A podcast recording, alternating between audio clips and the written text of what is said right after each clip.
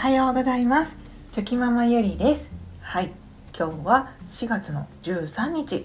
木曜日になります。皆さんいかがお過ごしでしょうか？はい。いやもうあっという間にあの学校と幼稚園が始まって、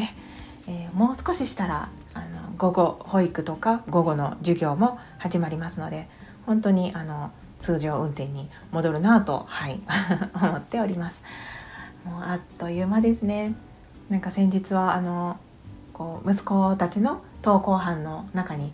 えー、新しい新1年生の子たちの姿があってですねで知ってる子があの幼稚園の頃から知ってる子があ小学生になったんだなと思うとですねなんかいろいろと感じるものがあるなと思います。はい、では我が家の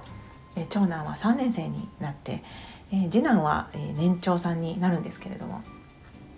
まあ、次男もあと1年であ来年同じようにランドセルを背負って登校するんだなと思うと はい、本当にもうこの1年もですねもう目に焼き付けていろんなものを目に焼き付けてもう日々をかみしめてもう忘れないようにしたいなって、はい、改めて思いました。今日はですねちょっとあの、まあ、息子たちの成長を見ていてうんなんか本当に。良かったなって元気に育ってくれてよかったなと、はい、今の時点でねあの思うこととか思い出話になるんですけれどもちょっとお話ししたいと思います。ゆるゆるお付き合いいただけると嬉しいです。はい。いや今あの先ほども言ったんですけど我が家の長男はですねえーと、と3年生になるんですけれども。でもその順調にこう3年生になったかと言われると実はそうではなくてですね彼が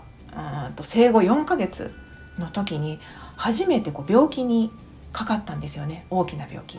でそれは何だったのかというとあの川崎病っていう病気に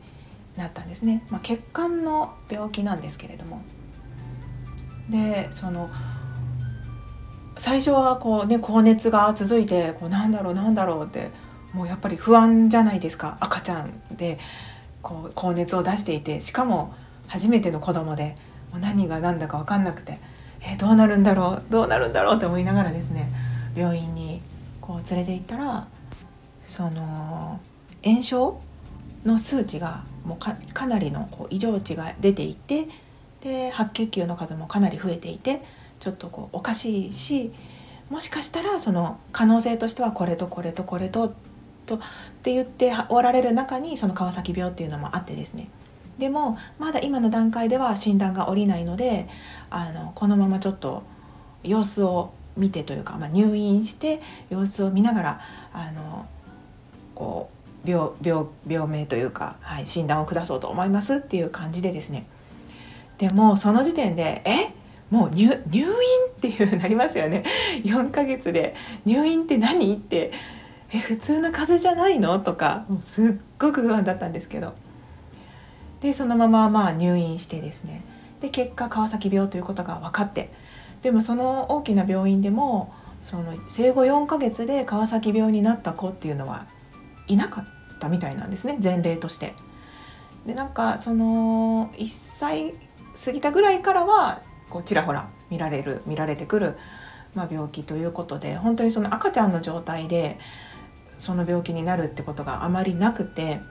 でお薬もだからその前例がないのでどういったお薬を使っていったらいいかとかもうやっぱ手探りの状態だったんですよねその時は。で私もそんな聞いたこともなかったですしもうそのどうしたらいいかもわからない状態ででもそのねやっぱむやみやたらにお薬を投与するのも嫌だしでもこのままなんか悪くなっても嫌だしってすっごくいろんな葛藤があったり不安があったりしたんですけどでもその後いろんな治療法でお薬をこう投与してもらったりとかやったんですけど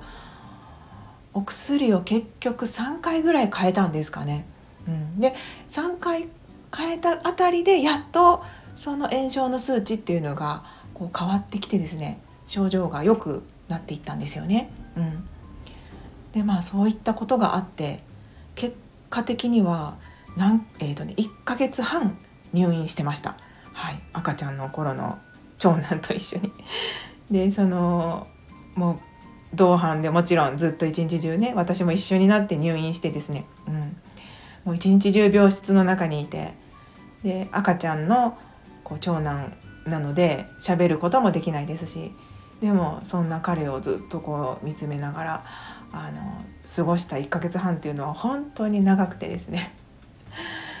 いやもう本当になんかあの時のこうね辛かった思い出って今でもこう思い出すといやよく私頑張ったなって 思うんですけど。まあでも結果的にはその後遺症も残らずに、はい、あの今に至りますので本当にまあラッキーだったなって思うんですけれども。でしかもですね息子はその2歳半の時にももう一度川崎病になってるんですね。でその時は10日間ぐらいの入院で済んだんですけどその時もはもうすでに次男も生まれていたのであのもう3人で入院10日間ほど入院っていう感じでですね病病室で。それはそれでまた大変だったんですけど、まあ、2回目の時はでもまだそうですねお薬の効きが良かったのか、はい、10日間で退院することができたので良かったんですけど、うん、いやーなんか本当にそういう彼を見ているので。でなんかそういったことが関係しているのかどうかわかんないんですけど今でもあの長男はですね風邪をひくと40度近くまで熱が出るのが結構当たり前で本当にこうすぐに熱が出るんですよね高く。うんなので、まあ、体質とかなんかいろんな目に見えない体の中で何かが起こってるんだろうなとは思うんですけれども。はい、なのでなんかそういったことがあったことをですね思い出すともう毎年毎年その彼が誕生日を迎えた時とかでもそうなんですけどああ本当にもう健康で無事に育ってくれてよかったなって思います。はい、なんか毎日本当に 大変でですねあのもう自我が出てきた頃からですねもう本当にもうね大変なんですけどももう毎日毎日はいでもそれでもやっぱり病気をせずにうん、ここまで来てくれてるなって思うとですねあその大変だななんて思ってられないなって 思います。はい、いやなんかありがたいですね。その普段子供が元気なのがついついこう当たり前に感じちゃうんですけれどもやっぱりその風邪をひいた時とか何か病気になっちゃった時っていうのはやっぱり普段のあのうるさいぐらいの感じがやっぱりありがたかったんだなっていつも思いますしはい、あその、うん、やっぱりその日頃の今の日常っていうのを改めてありがたいなって感謝しないといけないなって思いました。はいでその入院中のエピソードでですね私がそのまあやっぱり時間がありますよね長男も赤ちゃんなのでそこまでその遊んであげれることもまだまだ限られてきますしお昼寝もまあたくさんしますのですっごく私暇だったんですよね病室で。で、まあ、本を読んだりとかその空き時間に、まあ、息子が寝ている間とかなんかその日記を書いたりとかいろいろやってたんですけどその病状の変化とかも事細かにその頃の日記には書かれていてですねまあよくこんだけ書いたなって自分では思うんですけど、まあ、そういうことを書いてたりとか。であとはですねもうそのあまりにも時間があるのでなんか病室がこうあこう普通の病室だとやっぱりこう気分が暗くなっちゃうじゃないですか。なのでなんかこう明るくしたいなと思ってなんかこうタペストリーっていうんですかね。なんかこう旗？旗っていうかそのそうですね。はい旗みたいな感じでこうタペストリー風に可愛く部屋をあの飾ってあげたりとかなんかあとはですねスタイ息子のスタイを 作ったりとかですねなんか本当にいろいろ空き時間にしてたなっていうこともはい思い出しました。で病室がどんどんそのちょっと賑やかになっていくので飾り付けとかをしていくのでなんかもう看護師さんもなんかこの部屋だけは